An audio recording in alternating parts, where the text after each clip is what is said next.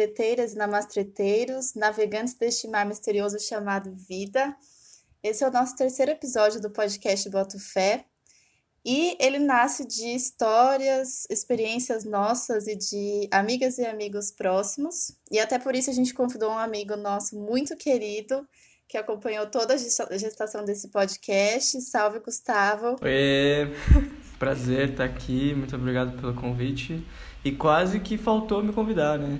Porque, não sei, pra, pra quem não sabe, eu sou companheiro da Rafa, que tá fazendo aí com vocês. Mas enfim, muita gratidão de estar aqui com vocês hoje. E o Gustavo, ele ele é muito importante nesse podcast porque ele participa do primeiro episódio não inteiramente feminino, né? Ele quebrou esse ciclo de só mulheres. Então, se sinta especial.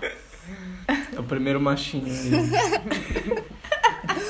Vamos ver, vamos ver como ele se sai, gente. Então, e, e, esse episódio, ele vem também do que eu posso chamar de, de uma autoanálise nossa, né? E por quê? Nós aqui, Rafa, Ana e Camis, que formamos esse podcast, nos reconhecemos dentro de uma jornada espiritual. E imersas nessa jornada no dia a dia, a gente percebe que quando começamos a entrar nesses espaços, e principalmente nesses grupos, a gente percebeu que já tinha uma linguagem ali, né? Uma forma de se comunicar e umas palavras específicas que a gente só ouvir ali. E com o tempo que a gente foi se encaixando e participando desses ciclos, a gente acabou absorvendo essas palavras e esses costumes e sem perceber a gente continuou repetindo é, esses termos que essas, que essas pessoas usam. Isso é muito comum em qualquer ciclo social, né? Mas para dar um exemplo aqui do, desses termos que a gente vai trazer, que talvez a gente já tenha falado em nos outros episódios do podcast, é, por exemplo, uma amiga sua te chama para para uma, uma, aula de meditação no, no espaço holístico, né? E aí você resolve ir, você que nunca foi numa aula de meditação, só participou da missa aos domingos com a família.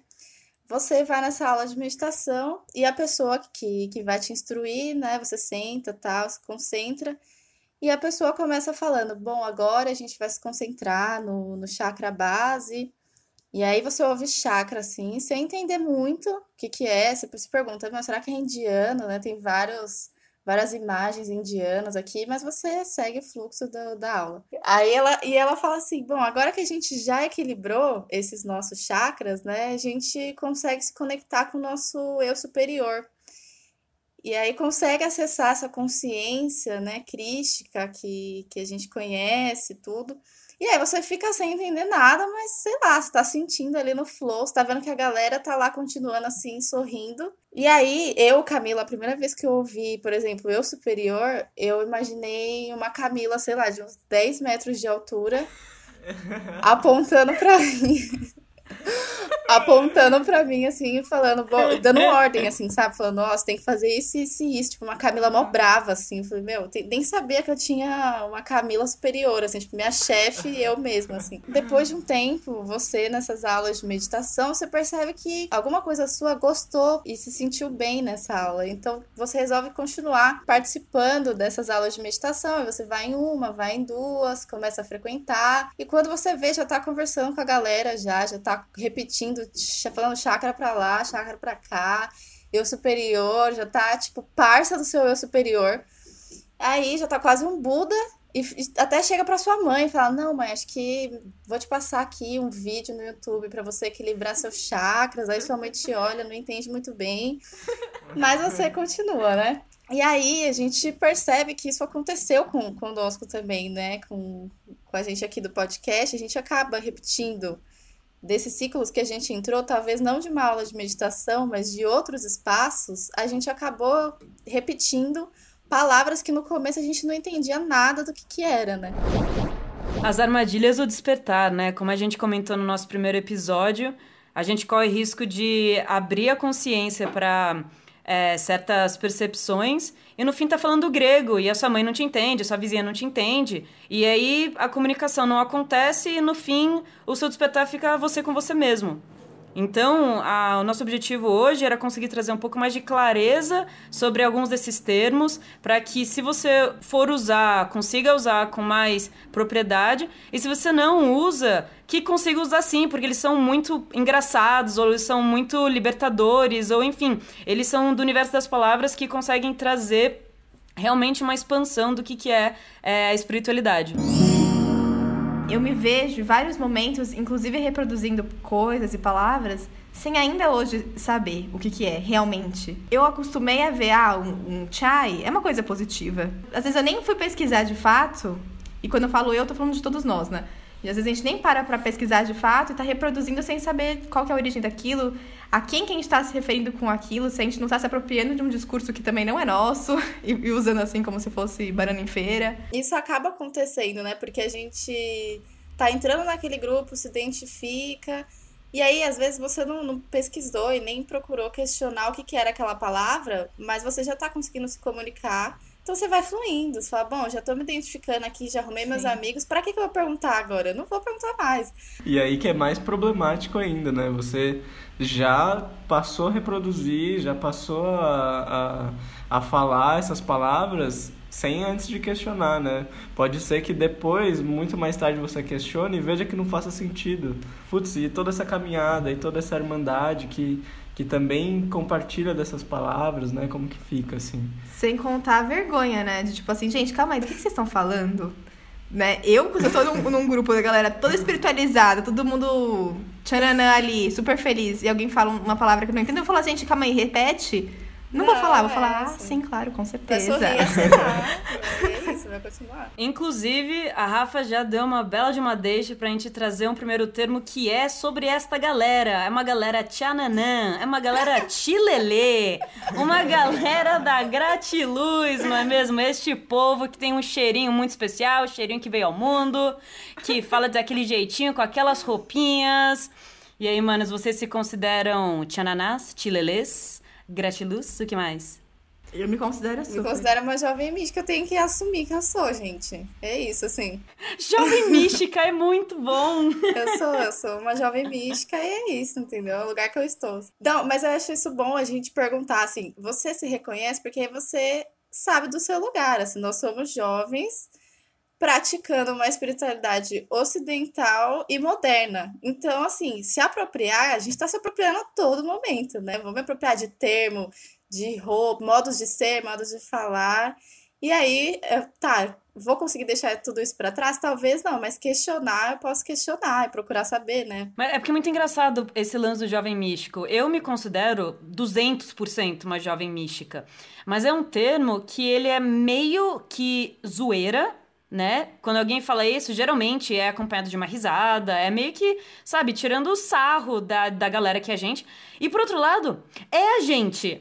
Então, é, é, esse limiar muito curioso. E eu tenho até uma história sobre isso. Eu tava num bar uma vez com os amigos. E daí a galera começou a falar sobre, nem sei o que era, se era as medicinas, não sei o que. E daí alguém respondeu, ah, ah, ah, gratiluz. Daí nessa hora, essa pessoa ficou séria, assim, olhou para mim e falou: Ixi, gente, não fala assim, porque a Ana é gratiluz. Daí, eu olhei pra pessoa assim. E parte de mim era, mas que babaca, zoando de mim, não sei o que. E por outro, carai, mano, eu sou muito gratiluz mesmo. Eu acho que devia estar com uma saia de, sabe, tipo, indiana. É, nossa! Mas foi muito curioso, porque esse termo me mostrou como eu me firmei, sabe? Tipo, eu sou mesmo uhum. dessa tribo. Uhum. E é uhum. nós. É, e é super aceitar, né? A partir do momento que você mesmo que seja um processo de, ah, entre aspas, pejorativo, é, quando a gente aceita, é meio que dá risada de si próprio também, né? E tudo bem, descer do salto, tipo assim, ah, gente, paciência, é isso, eu sou desse grupo mesmo, se quiser vir aqui comigo, pode vir, vai ser bem aceito pra caramba. Ai, gente, e outra, assim, por exemplo, se, se eu tô mal lá e chega um jovem místico pra mim e fala assim, meu, eu acho que você devia chegar, que é aquele, né, aquele amigo que já era jovem místico, a maior cota atrás, eu nunca acreditei nele, ele chega para mim e fala: Meu, se você fizer isso aqui, eu resolvo tentar e eu melhoro, mano, eu quero ser jovem místico também, entendeu? É isso. Eu tenho uma história particular minha, assim, aconteceu comigo especificamente. Foi a nossa primeira viagem pro Bonete, foi dois anos atrás. Ainda não era uma jovem mística, eu era bem cética. É, uma amiga nossa falou alguma frase com egrégora. Ela soltou um egrégora. Eu nunca tinha ouvido falar de egrégora. Então, eu não, eu, assim, eu não tinha nenhuma referência daquilo e eu tenho uma postura um pouco sarcástica quando eu vejo uma coisa muito chique. Delicada, então, como um búfalo. É, exato. E aí, ao invés de eu falar, não, calma, mas o que, que é isso? Eu falei, nossa, que linda! Falou egrégora, quer ser chique. Gustavo e a Camila já eram jovens místicos nessa época. E aí eu fiquei, eu fiquei sozinha. Todo mundo ficou tipo assim, é. Tipo assim, egrégora. e eu fiquei assim, ai, tá, então, é um, então já é um termo que a gente já sabe, então. Beleza. Aí já mudou a expressão, né? É, aí hoje eu uso pra caramba. Hoje, agora que eu entendi o, né, o que significa, que é quase como uma congregação, né? Nos nossos termos mais ocidentais, assim, mais práticos. É uma, uma energia, uma elevação energética feita em, a partir de um grupo. Então, quando a gente vai em um ritual que é com mais de duas pessoas e a gente forma ali uma energia, aquilo ali se torna uma egrégora. Gente, eu, eu achava que egrégora parecia, tipo, a primeira vez que eu ouvi, eu falei, nossa, parece uma, uma forma geométrica que eu não conheço, sabe? Tipo, hexágono, sabe? Assim, um negócio do... egrégora. Tipo, parece que tinha vários lados, um, um, uma forma geométrica muito da hora, assim, sabe? E é engraçado também termos que parecem que não tem nada a ver com o contexto, mas, mas eles são incorporados, tipo download. Download do universo computacional, uma parada cibernética para não sei o quê. No contexto espiritual, é quando você participa de um ritual sozinho, com ou sem substâncias, e começa a receber instruções, ordens, conselhos, ensinamentos do além. A gente pode também explicar o que é além, né? Só que daí, às vezes, tá parado assim, daí você tá fitando vazio, e, mano, tu, tu, tu, tu, tu, tu, tu, tu, a chegar um monte de coisa, pá. Lembra uma vez quando eu voltei de um ritual, eu tô conversando com meu irmão, ele tava, tipo, eu ia dormir na casa dele, ele tava me entregando o lençol, eu parei, assim, travei, velho. Eu não consegui mais conversar com ele, deu, nossa, Vitor, desculpa, é que eu tava recebendo muito download agora. Eu imagino a cara dele, tipo, que tem a digievolução do download, que é a chuva de bigorna. Que? É quando, mano... A chuva de bigorna, né? Quando, mano, você não aguenta. Começa a rolar vários downloads, vários downloads, e, mano, quando a pessoa realmente entende a vida, o porquê veio, o significado do cosmos, daí, mano, é a chuva de bigorna. Chuva que de daí, bigorna. velho, sério. Aí é a mais. Uma, um tipo específico de download, ele é muito especial porque ele abre um canal mediúnico maior para canalização. O que, que eu disse agora, né? A mediunidade é uma sensibilidade que a pessoa tem para forças que estão além do nosso campo, da nossa dimensão material. E quando você consegue abrir esse canal, você passa a canalizar mensagens, hinos, é, meditações, o que quer que seja. Você se entende como um instrumento daquela força que é maior do que você. E é muito lindo porque você serve, né? É um serviço espiritual que vai gerar o bem para os seus irmãos e suas irmãs. Uma, uma coisa que tá bem, assim, popular, né, dentro da espiritualidade aí, é, de serviços, né, dentro da espiritualidade é o reiki. Você se dispõe a, a ser este canal, né, e aí você canaliza essa energia. Essa energia, ela não vem de você, né. É importante entender isso. Você canaliza justamente de entidades maiores e principalmente do seu eu superior, né? O que, que é o eu superior? É a versão de você que está muito mais conectada com o astral. A gente pode se ligar o que é astral. Mas é a nossa origem cósmica, etérea, energética, que de tudo sabe e já transcendeu isso. E só tá mandando ensinamento pra gente. Ela tá no astral porque é essa dimensão que não é a terrena. Então, às vezes você tá de boa e ouve uma vozinha, um conselho, muitas vezes é de você mesmo, só que a versão de você que já é, já tá transcendida, que é o seu eu superior. Eu faço ainda hoje na vida, né? Assim, acho que como todas nós, parte de grupos sociais que não tem nada a ver com espiritualidade. E aí, quando eu, eu sou exatamente isso que a Camila falou, tipo assim, é a única pessoa no grupo de amigos que tem um contato um pouco maior com espiritualidade. E aí eu tento levar isso e as pessoas ficam assim: "Ah, tá, entendi". Eu vou mostrar um áudio pra vocês de uma amiga que assim eu fiquei chocada.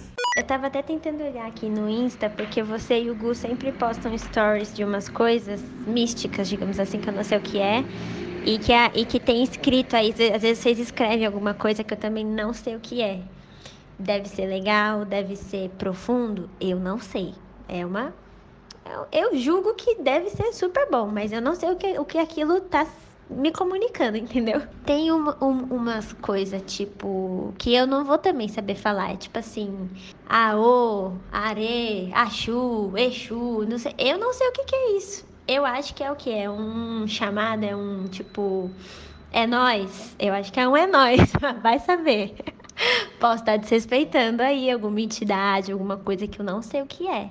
Mas eu sempre leio da minha forma, entendeu? E aí, quando você escreve alguma coisa que ou começa ou acaba com esses sons, digamos assim, que são sons, que eu não sei o que, que é, eu vejo como um tipo, fala galera, ou no final um, beleza, entendeu? Eu entendo assim. Puta, tem uma que agora eu lembrei, que eu não sei nem como fala, que eu acho que escreve A-U-X, e é sempre com uma exclamação no final, então é tipo, aê, caralho, entendeu? Uma coisa tipo, oh! Então eu acho que é.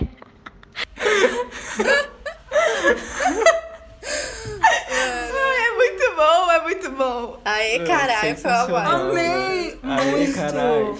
E ela tava se retratando em relação ao arro e ao house, né? Que a gente usa muito na nossa, no nosso cotidiano. E, mano, assim, pra quem não sabe, não faz nenhum sentido. E no, no arro, né, ela foi tentar falar o arro ali, saiu até um Exu, assim, já puxou pra... Já puxou uma pra outra linha. Mas aí é, é também uma questão, né, dessas palavras especificamente, né, house e arro, que são palavras, né, de origem indígena. A gente que tem o conhecimento, né, dessas palavras, o significado, a gente compreende que elas são palavras divinas, né. A invocação dessas palavras, ela traz um, aí um propósito de cura, né? E são palavras sagradas, então é muito importante também a gente ter essa atenção aonde a gente está usando, né? Uma vez eu tava conversando e foi com a Carol, que, que participou aqui também, que é lá do Portal Mamas Treta. E aí ela tava, ela contou que tava no Uber e ela tava super admirada, assim, porque ela e o Uber começaram a trocar uma ideia sobre espiritualidade. Se não me engano, o cara era evangélico, alguma coisa assim, mas super aberto, né? E aí ele falou uma frase de efeito que ela gostou muito e, e jogou um arro. Aí o, o, motorista ficou meio, né? O cara do Uber. E perguntou para ela o que que era. Aí ela falou, é, arro, arro é o amendoíndio. ah, o amendoíndio! Eu fiquei com esse amendoíndio assim, boa parte desse dia na minha cabeça. Porque eu não entendia que ela tinha falado o amém do índio. Eu juntei tudo e era uma coisa de amendoim com índio ali que eu não entendi nada. Já me veio uma coisa, meio nome de salgadinho, assim, produzido por indígenas, amendoim. Gergelico. Amendoim. O arroz por exemplo, é um termo norte-americano, é, se eu não me engano, Cherokee.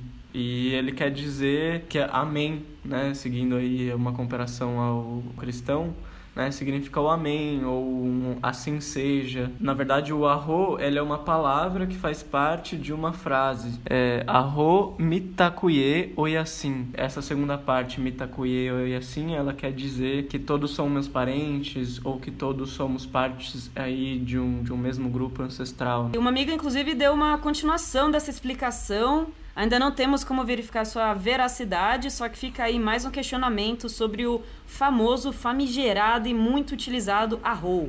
Amiga, eu lembro quando eu fui naquele encontro lá de xamanismo, e aí ela falou que o arro é uma coisa do xamanismo norte-americano, ela era estadunidense, né? E ela falou que isso é uma coisa da cultura do xamanismo de lá. Acho que é legal pensar como a gente herdou muita coisa do xamanismo dos Estados Unidos. Não sei porquê, não sei como foi esse fluxo aí, mas eu lembro que nesse encontro eu vi algumas palestras que falavam disso. E aí ela falou que o arro, na verdade, é no masculino e que o, as mulheres deveriam falar ahá, mas é uma coisa que não acabou sendo difundida como, como arro para todo mundo. Caramba. Olha Caralho. só.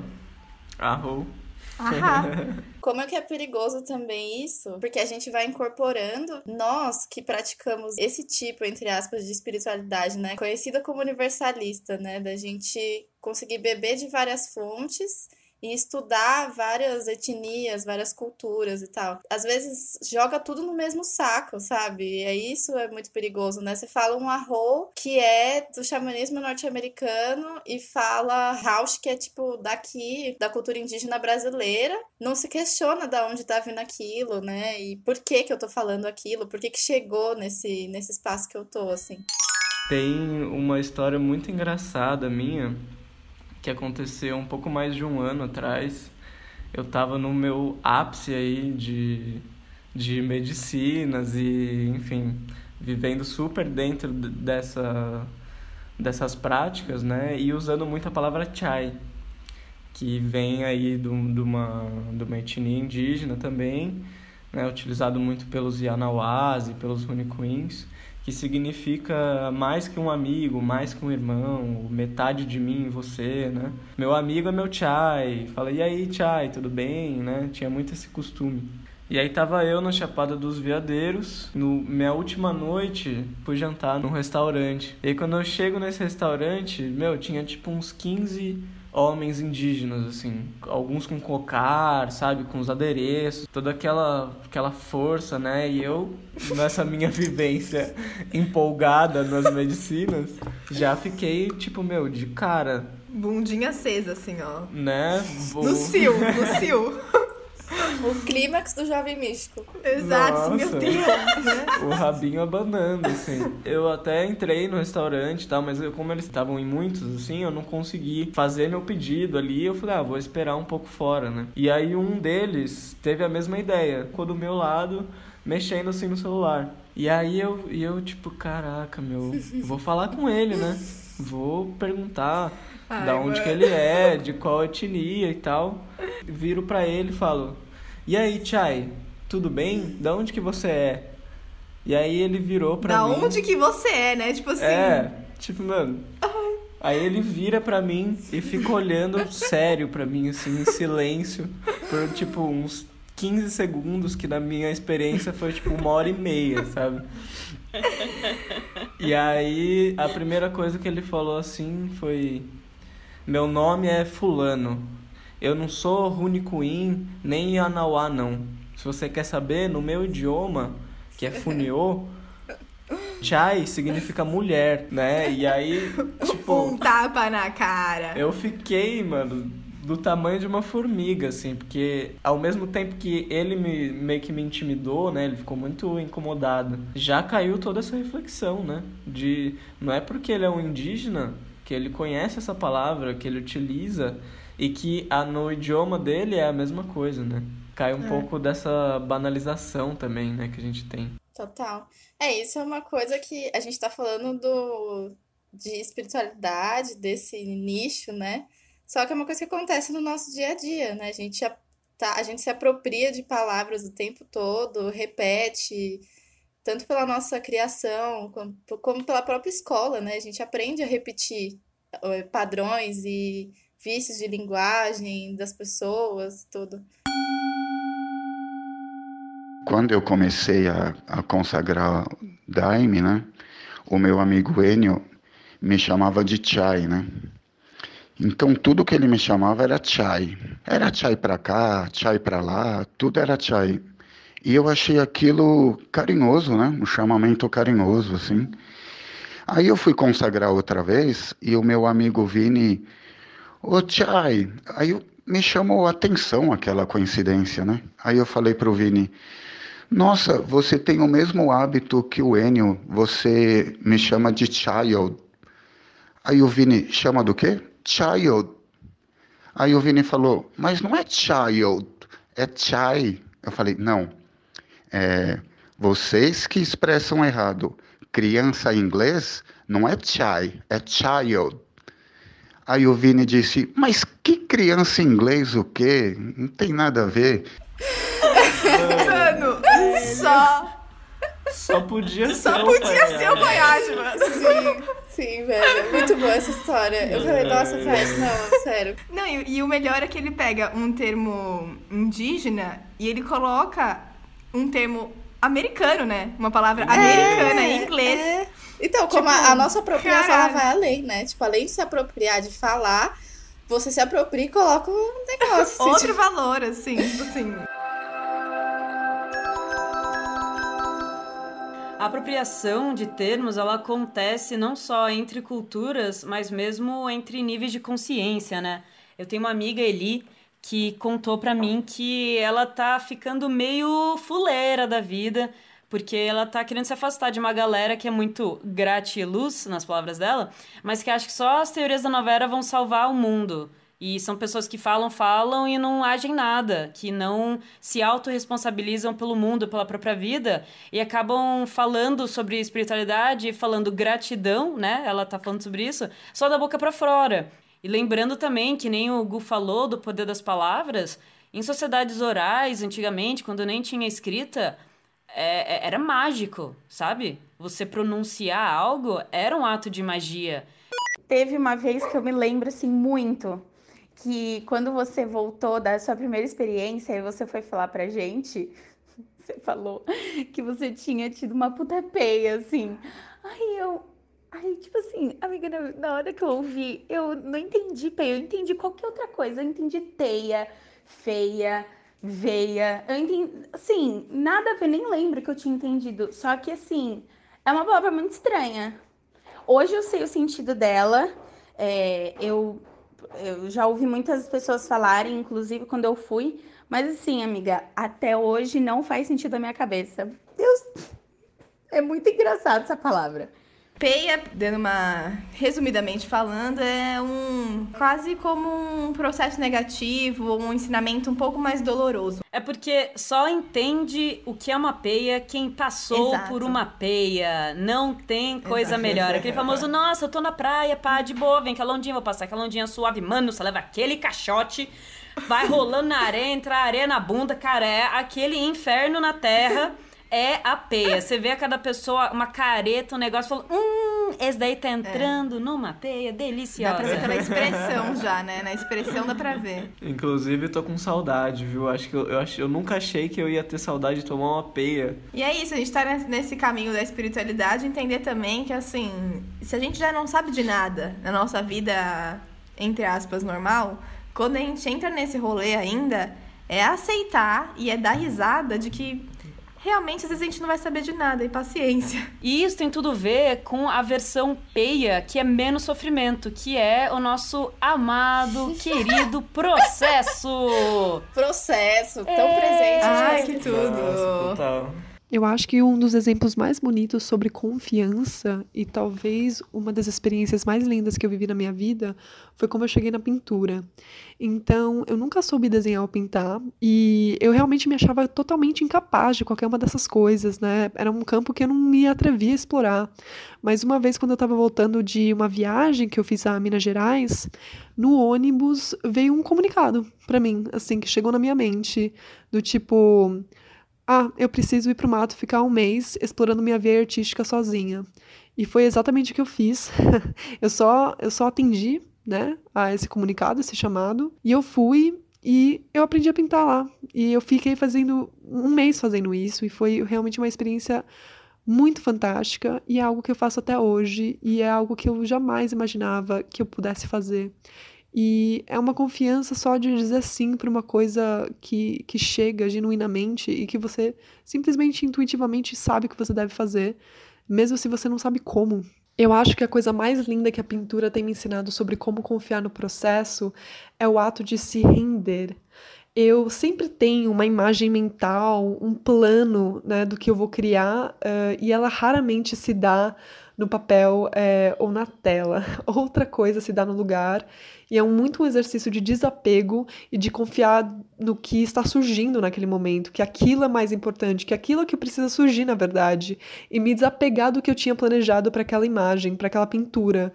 É, então é muito bonito o processo, porque quase sempre eu, eu tô pintando e no momento eu, eu, eu me pego muito frustrada porque eu tenho muita dificuldade de entender como ele vai se finalizar. Às vezes eu não gosto de como ele tá saindo, porque ele não tá finalizado de fato, né? O meio do processo é sempre muito turbulento, é sujo, não dá para entender muita coisa, os contornos não estão feitos, os detalhes não estão finalizados. E é muito difícil entender como ele vai se fechar.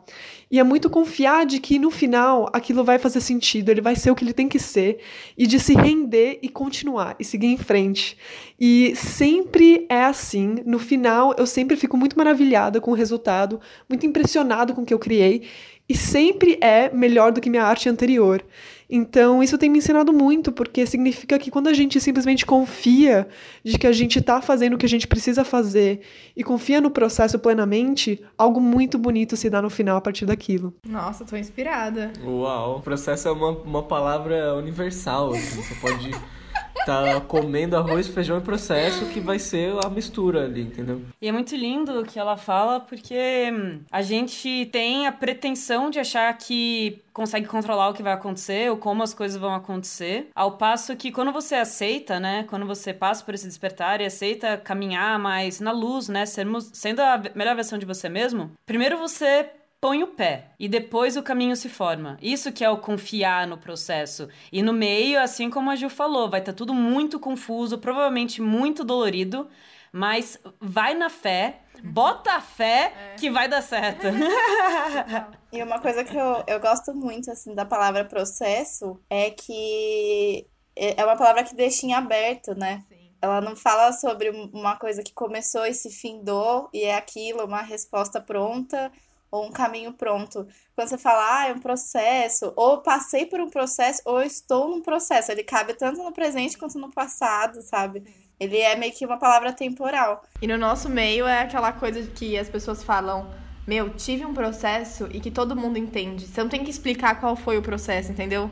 A falar, ah, eu vi minha avó em 1560. Tipo assim, não precisa. As pessoas já entenderam que tá, é um bagulho profundo aí, que tá digerindo.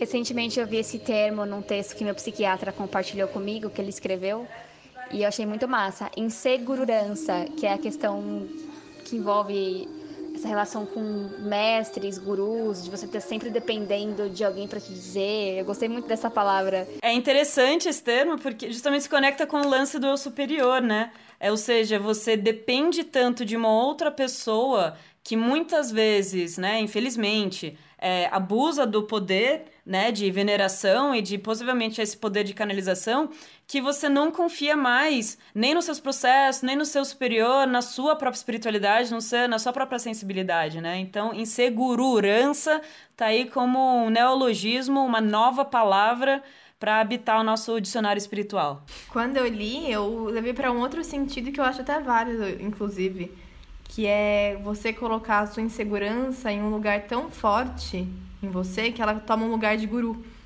Também. Sabe? Total. Tipo, ah, é, eu tenho tão aqui enraizado, tantas coisas que estão me impedindo de levar a certos lugares, eu coloco, eu as coloco em um lugar como de veneração mesmo, num sentido negativo, né? Não necessariamente essa insegurança ela vai surgir de este guru ser um, um guru né, abusivo e tal.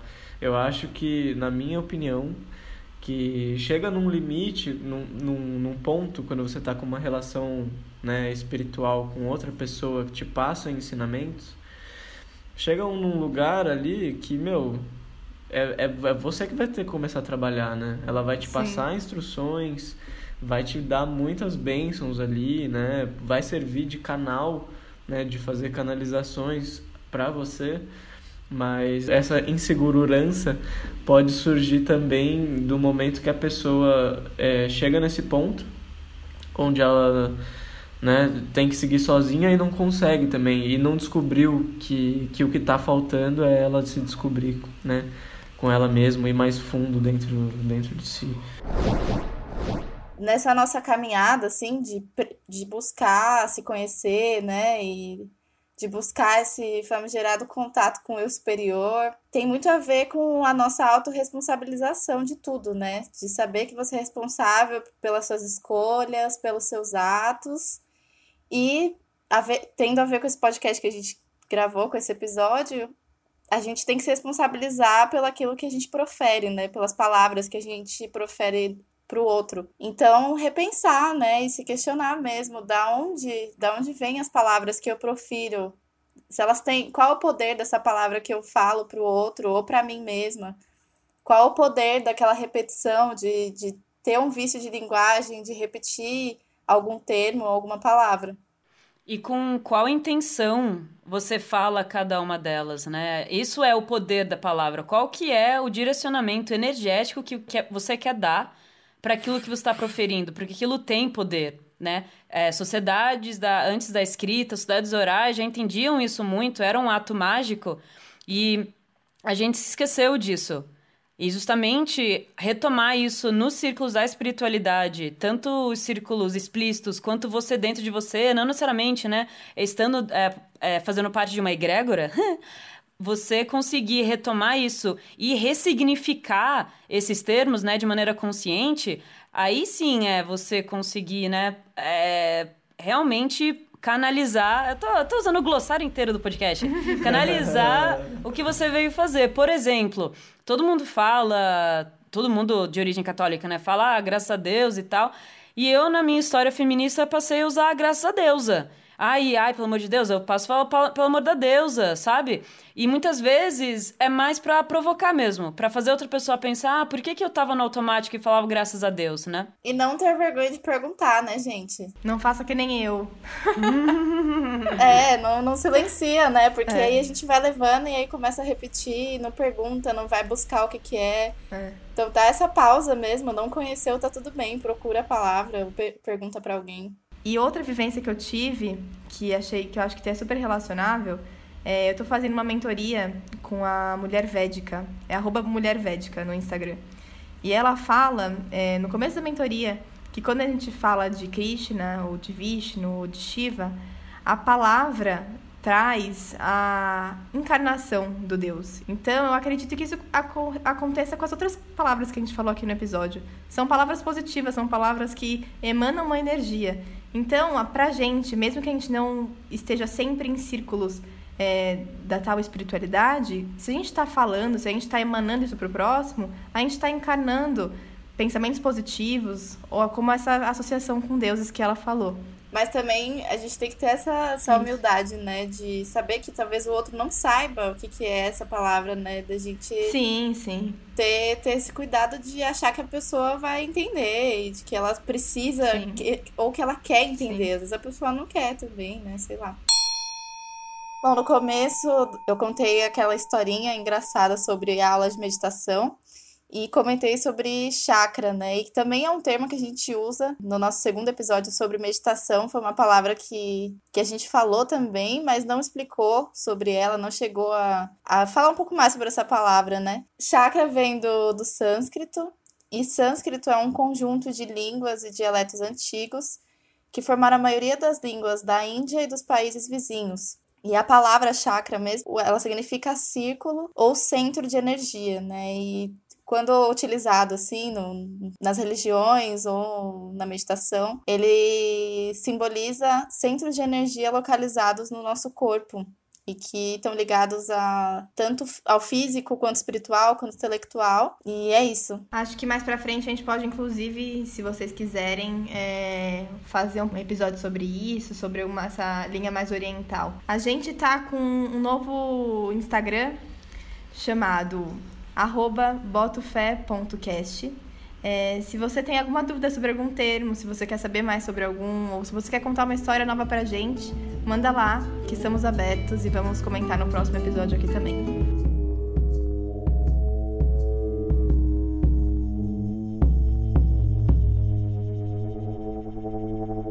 O podcast Boto Fé é veiculado pelo portal Namastreta. Estamos juntas nessa jornada. Siga nosso Instagram, botofé.cast. E siga também o portal Namastreta no arroba namastreta.portal e no Facebook Namastreta, Espiritualidade e Autoconhecimento na Prática. A música de abertura e fechamento se chama A Voz Pedras, de Daniel Morai.